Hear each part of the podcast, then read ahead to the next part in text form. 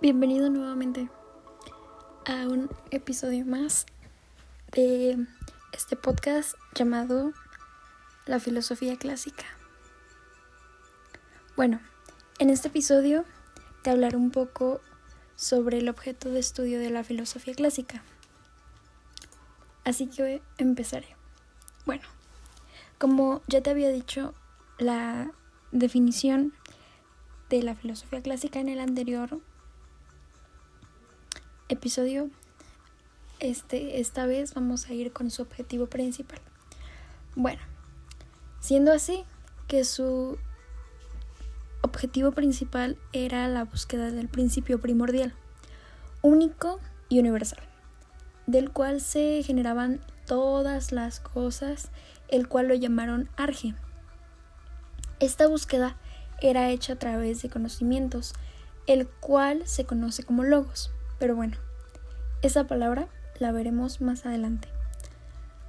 Y dando inicio más que nada al pensamiento racional. Mm, bueno, como ya había dicho, algunos de sus representantes, esta vez vamos a empezar con la historia de Sócrates y cómo es que llegó hasta aquí. Bueno, la filosofía de Sócrates es básicamente moral y pues ética.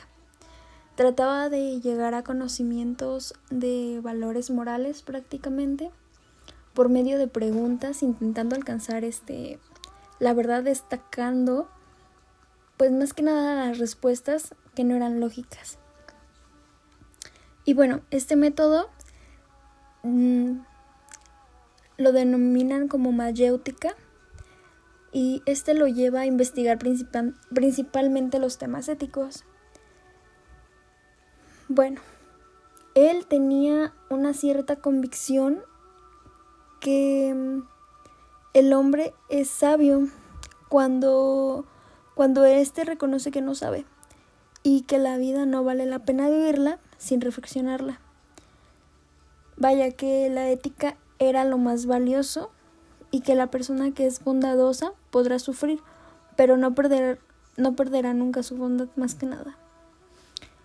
Mm, Sócrates fue un hombre odiado, un hombre odiado y temido, porque vaya, este no tenía pelos en la lengua por decirlo así, ya que decía todo lo que le parecía correcto y a veces en sus pláticas dejaba deslocando a muchos. Bueno, pues sí, ¿no? Porque como no tenía pelos en la lengua, los dejaba pensando sobre todo.